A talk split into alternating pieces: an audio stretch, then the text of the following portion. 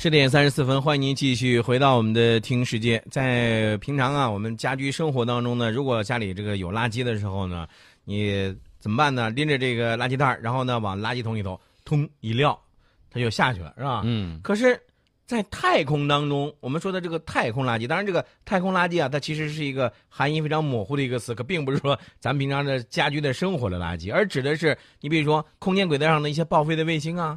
还有一些火箭的碎片啊，甚至可能有一些其他的一些这个物体啊。嗯，对，我们刚才提到的这个欧洲航天局，对吧？嗯，欧洲航天局呢说，截止到今年一月份的时候，欧洲太空监控网络呢正在追踪是两万一千个太空碎片。然而，这只是太空垃圾的一部分。呃，据估计，地球轨道和周围大概有多少呢？七千六百吨太空垃圾。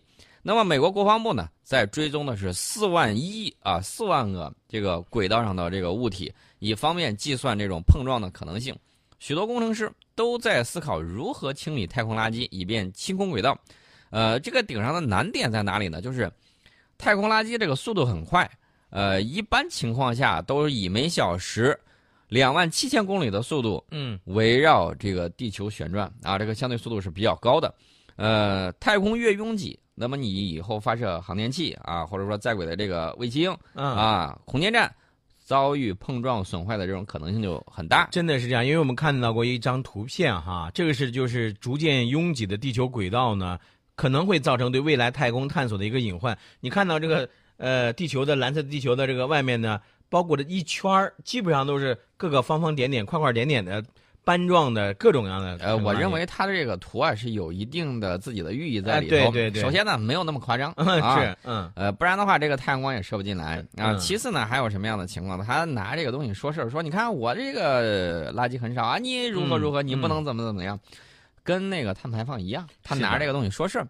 另外一点呢，大家要注意，这个清理太空垃圾的最棘手的问题在哪儿呢？就在于如何同时清理太空垃圾还。不产生碎片，不然的话，你上去说我要清理，结果造成了更多的垃圾，这种情况也是不不呃人类不愿意看到的。那么俄罗斯科学界呢，曾经提出来一种方案，说整一个大型激光器啊，在太空之中呢，对着这些家伙击碎的啊，不是击碎，击碎的不就更小了吗？对呀，直接气化全部给它烧掉，气化烧掉。嗯，呃，但是相对速度比较快这个问题呢，也让这种方法比较危险。呃，NASA 呢曾经提出来过一种啊，它要用一种膜啊，远距离发射，直接包裹太空垃圾。呃，但是这些都停留在可行性论证阶段。对。那么英国呢，它就有一个办法。英国说它的方法是怎么着呢？先用一颗卫星去测试什么呢？测试这个用网捕捉。就像那个渔网一样，对对对对，像渔网或者蜘蛛网，太空中一撒网，看见远处有这种小卫星，当然他看的都是这种大一点的这种碎片，嗯，那种特别小的微流星，那还是兜不住啊，人眼几乎看不见，或者说几厘米啊，更小一点这种，对对对，看不太清楚的这种就不好弄，那个网孔嘛太小啊，他去包的都是这种大片的，大片的，这人肉眼能看的。他具体操作方法是怎么弄呢？呃，去年四月份的时候，他由这个 SpaceX 公司的猎鹰九号火箭运载发射。部署在国际空间站。六月份的时候，卫星又被装入它部署的这个系统发射轨道，呃，发射到轨道上。到这个我算算时间啊，算呃这个时间应该是本周末。嗯啊，这个开始第一阶段的那个实验。嗯，呃，九月十六号的这个测试视频显示，五米宽的这个拦截网像蜘蛛侠一样那个弹射网一样。嗯，又有点像什么呢？呃，大家知道这个在警用非致命性武器里面有一个捕捉网，对吧？对对对，有点像那个，砰一下发射出去了。发射出去之后，呃，从就过了几秒钟，嗯，他就从六米远的地方直接逮着一个啊，这个小型卫星啊，这当然了，这是实验用的。逮着之后呢，呃，大家要知道，它往上这个一抓，然后呢就缩成一团儿，缩成一团儿之后呢，就增加了这个卫星的这个重量。嗯，然后呢，在地球引力作用之下，几个月之后。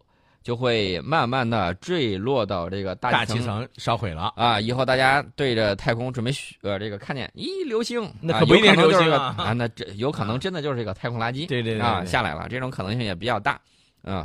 他们是使用的这种方式，呃，那么我们看到这个网啊，这个当然希望能够把我们的这个太空环境啊清理干净。嗯，当然了，这个还有待于科学家们呢进一步的这种发展。对，另外呢，这个日本。啊，日本最近火箭发射也有自己的这种想法在里面。它是我想一想啊，应该是日本三菱重工，啊，在爱知县飞岛村的这个公司工厂里面，向媒体展示了将用于发射温室气体观测卫星的叫“西吹二号”。嗯，西吹二号，啊，这个名字我不知道寓意是在哪里啊。啊，反正不是吹牛的意思啊。十月二十九号的时候，在鹿儿岛县种子岛宇宙中心进行实施啊。这个机身呢，圆筒形，直径呢四米，由装载主推助推器的这个第一节啊，长度大概是三十一米啊，还有它上部的第二节，大概长度是十一米构成，分别装有这个作为燃料的液态氢气和氧气。机身表面呢涂有这个隔热材料。这个西吹二号呢是呃，据他说啊，是能够对。全球变暖中的这个大气中的二氧化碳和甲烷浓度进行高精度的这种观测，应对全球气候变暖的国际框架，就那个巴黎协定，要求各国从二零二零年开始采取减排措施。呃，这个卫星呢有望起到从太空测定减排成果的这个作用啊，就是检测监督，是这么一个情况。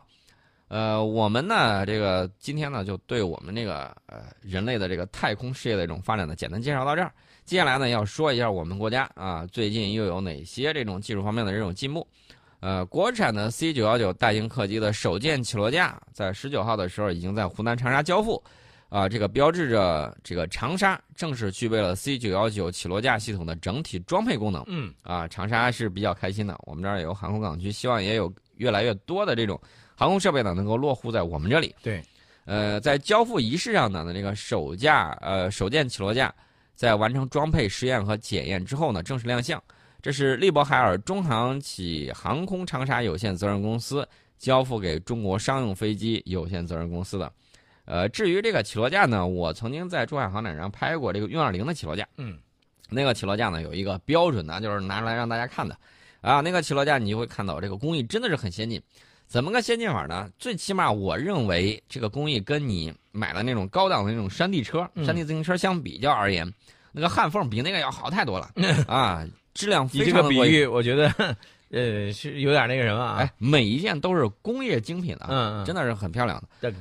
这个，呃，我大家今年有呃有这个想法的时候，还可以去看。啊，我想了想，今年我就不去了。啊，这个宋老师终于说出了我想替他说出的话，不用去了。原因很简单，这个去了之后，有的东西看了之后，不能很这个形象的告诉大家，干脆我还是。在家里头陪着陈老师继续做节目，哎，这个我喜欢啊，陈老师很开心的，很开心，非常开心 啊！当然，我们的 C 九幺九的国产起落架呢，我更开心啊。这个国产的这个起落架呀，我觉得这个主起落架的这种研发呀，包括装配啊等等，呃，是有很多先进技术在里面的。比如说，首次把第三代的铝锂合金。啊，铝跟锂啊，铝锂合金的这个新材料应用在这个机身机翼啊，以及在这个 C 九幺九的这个前机身、中后机身，呃，铝锂合金的这个用量呢，达到了百分之六十二以上啊。这个是什么样的水平呢？国际先进水平啊，也就是说，我们跟那个世界一流的这个水平啊，伯仲之间，大概就是这么样一个情况。我们自主研制的这个 C 九呃 C 九幺九大飞机主起落架外筒断件。是已经通过了中国商飞以及德国利伯海尔集团技术和质量专家的审核，啊，也就标志着我们主起落架关键断件全部实现了国产化。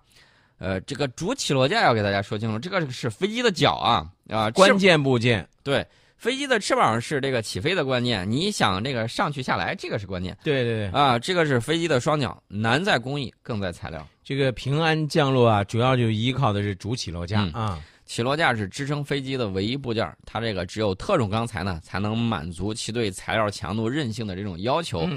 呃，之前美国制刀行业呢，曾经拿着什么呢？拿着这个航空发动机上面的那个呃叶片，那个材料去做刀具。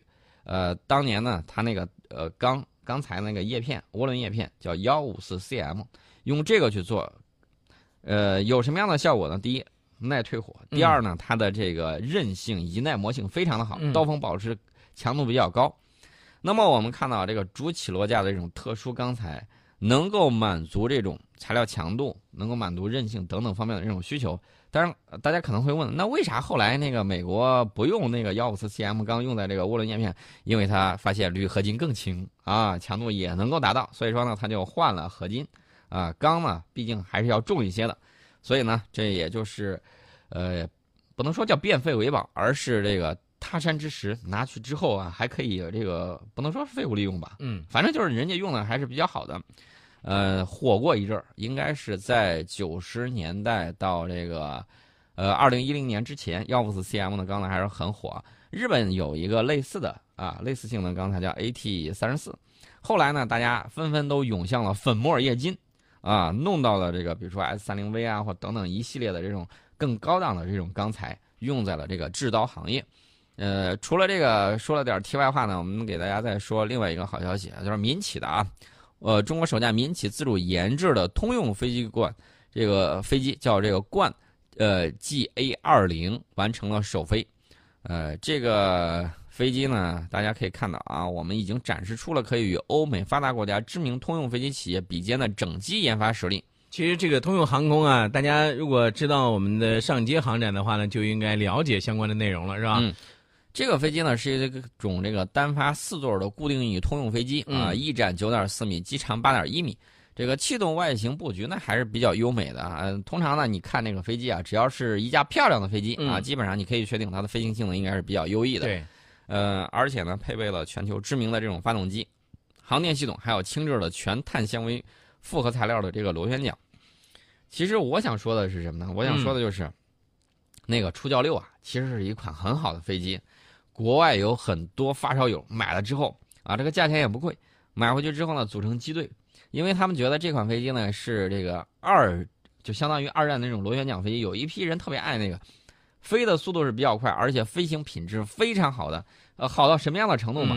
从它研发到目前为止，没有一起是因为机体原因啊，没有一起是因为它这个机械出现了问题导致了这种飞行事故，而且它在这个飞行的时候啊。包括在螺旋里面的改出啊什么之类都非常的强，飞行速度呢又特别的快，啊还是非常给力。我在想，是否能够以原型机为设计基础啊，用一些新材料，比如说全碳纤维的复合材料，嗯，然后用一些这个更好的这种铝合金材质啊，甚至用到钛合金，然后把我们这个飞机呢，哎推向广大呃民航市场。其实你看，说说的这个，我就特别明白是什么呢？嗯，大家喜欢这些航空迷们。之所以喜欢咱们的飞机呢，不仅仅是因为有一个复古的情节，更重要的什么呢？咱们的质量的这个可靠啊。对啊，另外呢，要告诉大家，未来五年中国有望成为全球最大的航空市场。嗯，说到了，说未来五年啊，中国会有望成为全球最大的航空市场啊，这个是有数据支撑的啊。这个前两天呢，有一个第二十四届世界航线发展大会，嗯啊，是在广州闭幕的。大家可能说这个航线发展大会是一个什么大会？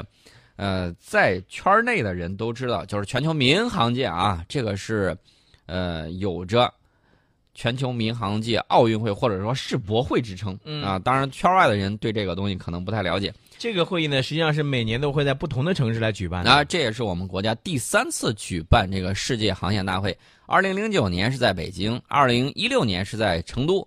那么本次世航会呢，有来自一百一十二个国家的三百多家航空公司以及三千五百多名嘉宾参与，呃，来的都是比较有名气的，比如说达美航空、美联航，还有汉莎航空这些国际知名的航空公司，嗯，啊，包括这个迪拜国际机场、洛杉矶国际机场、法国戴高乐机场这些旅客吞吐量位居世界前十的机场管理机构呢，都参与了本次大会。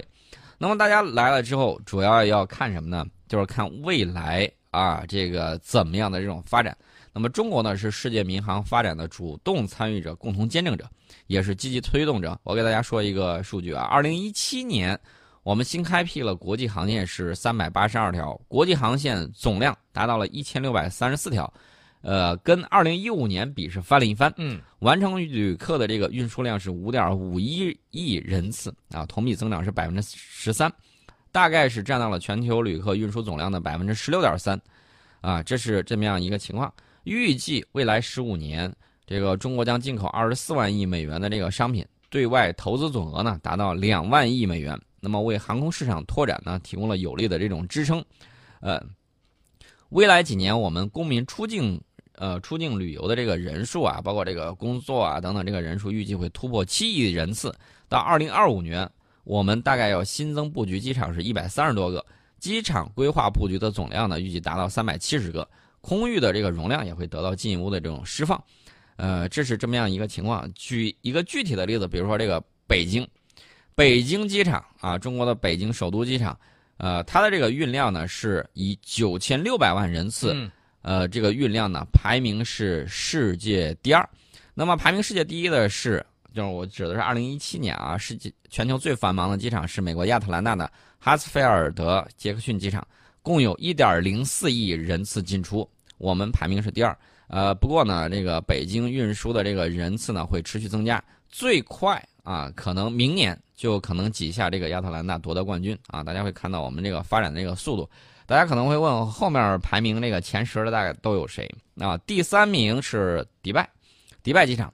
第四名是东京羽田机场啊，第五名是洛杉矶机场，往后依次排我直接就说了啊，芝加哥的欧海尔机场啊，伦敦的这个希希斯罗机场啊，香港机场、上海浦东机场以及巴黎的戴高乐机场啊，这是这个排名前十的世界前十的。嗯那么我们看到啊，这个航空事业的这种发展呢，还是比较迅速的。我们也期待在明年的时候啊，我们能看到这个上街的郑州上街的这个通用航空展，继续给我们带来精彩的这种表演。